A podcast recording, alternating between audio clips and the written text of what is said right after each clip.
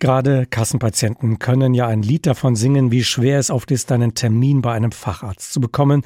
Und auch bei der Hausärztin muss man womöglich eine Weile warten. Wer nicht warten will, glaubt nicht warten zu können, wählt dann offenbar schon mal den Weg über die Notaufnahme im Krankenhaus, auch wenn es sich eben nicht um einen akuten Notfall handelt. Um dem einen Riegel vorzuschieben, möglicherweise als Abschreckung sozusagen, hat Kassenärztechef Andreas Gassen nun vorgeschlagen, eine Art Strafgebühr dafür zu verlangen, wie jemand in die Notaufnahme geht, ohne vorher den ärztlichen Bereitschaftsdienst angerufen zu haben. Ich habe darüber mit Gerhard Trabert gesprochen heute Morgen. Er ist Arzt für Allgemein- und Notfallmedizin in Mainz. Und ich wollte von ihm wissen, der Kassenärztechef möchte einem Missbrauch der Notfallmedizin entgegentreten. Ist das ein Missbrauch? Sollte man die Notaufnahme mit kleineren Beschwerden eben besser nicht belasten? Also da kann ich jetzt wirklich viel dazu sagen. Ich wundere mich immer wieder, dass äh, die Karte von Bußgeldern gezogen wird, dass Probleme quasi abgeschoben werden auf ein Verhalten von äh, Patienten und Patientinnen, ein angebliches Verhalten. Also einmal fachlich würde ich das schon äh, kritisieren wollen, denn zu behaupten, dass Menschen, die noch gehend in die Notfallambulanz kämen, keine Notfälle wären, ist sehr gewagt. Ja, ich bin auch Notfallmediziner und das als Kriterium zu nehmen, um zu beurteilen, ob das ein Notfall ist, halte ich wirklich für falsch und gefährlich.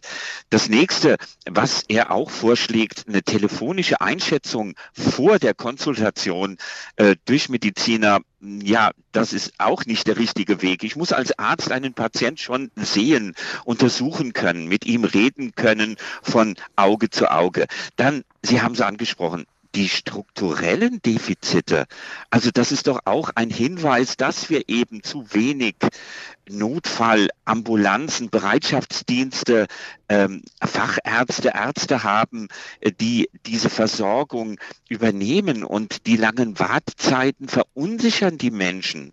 Ja, das, das muss man doch einfach mal auch als Mediziner sehen und an ganz anderen Bereichen etwas modifizieren. Und der letzte Punkt noch, ähm, Geld, das bedeutet immer, es ist sozial ungerecht. Der Einkommensreiche, der Wohlhabende kann dies weiter praktizieren, diesen Zugang und zahlt eben dann dieses Bußgeld der, der wenig Geld hat, wird es sich zweimal überlegen, dann dorthin zu gehen. Und das kann auch schon wieder eine Gefahr für sein Leben und seine Gesundheit darstellen. Nun ist die Situation im Augenblick so, wie sie ist. Und in den Notaufnahmen gibt es teilweise elendlange Wartezeiten. Wer dort mal angestanden hat, vielleicht mit einer Verletzung oder einem schwer erkrankten Kind, weiß, wie sich das alles hinziehen kann, wie belastend das Ganze ist. Und wenn man dann Menschen eben dort äh, auch aufnehmen muss, behandeln muss, die möglicherweise möglicherweise besser doch am nächsten Tag sich bei ihrem Hausarzt gemeldet hätten. Ist dieses Argument so von der Hand zu weisen, dass da möglicherweise eben Menschen mit schweren Verletzungen, mit schweren Erkrankungen die Behandlungen später erst zuteil werden können? Ja, das, das ist schon auch eine Realität, das stimmt. Aber dann muss ich mir eben andere Versorgungsstrukturen, ich habe es schon angesprochen, überlegen. Und was in anderen europäischen Ländern zum Teil der Fall ist, ich muss auch solche Ambulanzen anders strukturieren. Wir wissen, in Frankreich gibt es zum Beispiel bei einer stationären äh, Aufnahme eine enge Kooperation mit der sozialen Arbeit. Wir wissen, äh, auch was den Notfalldienst angeht von Notärzten, dass wir gerufen werden, nicht immer bei rein körperlichen, physischen Notsituationen, sondern auch psychischen oder sozialen. Dafür sind wir häufig nicht kompetent oder wir sind es nicht. Und auch da muss es, wie gesagt, eine Kooperation geben, schon bei dem Erstkontakt eine Einschätzung, interdisziplinär und dann muss man zielgerichtet die Menschen weiter versorgen. Und das kann auch bedeuten, dass ich eben bei der Aufnahme erkenne, das ist kein wirklich äh, körperlicher, physischer Notfall, das ist mehr ein sozialer oder ein psychischer.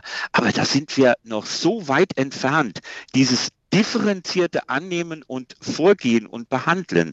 Also es ist in meinen Augen ein Versorgungs- Problem, ein strukturelles Problem und da müssen wir ran.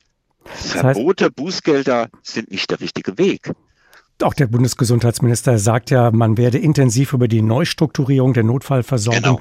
diskutieren. Also das Problem scheint ja erkannt zu sein. Kann man heute in den Notaufnahmen selbst möglicherweise auch schon etwas äh, leisten, indem man dort vielleicht schneller, früher klärt, wer gehört ja eigentlich hin, wer muss Priorität haben? Wie sehen Sie das?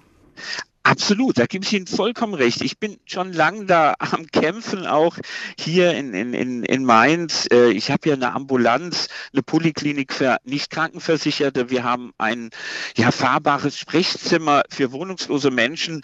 Und äh, es muss eine stärkere Vernetzung dieser Notfallambulanzen mit bestehenden anderen niedrigschwelligen Gesundheitsversorgungseinrichtungen geben. Das gibt es immer häufiger in den äh, Großstädten zumindest ist. Im ländlichen Bereich ist das noch viel defizitärer. Dass man hier auch kooperiert, dass man hier auch andere Akteure mit einbezieht. Also ich finde, bei der Aufnahme muss schon sehr genau hingeschaut werden. Das braucht aber mehr Personal, mehr Ärzte, mehr Krankenschwestern, Krankenpfleger und eben auch die soziale Arbeit.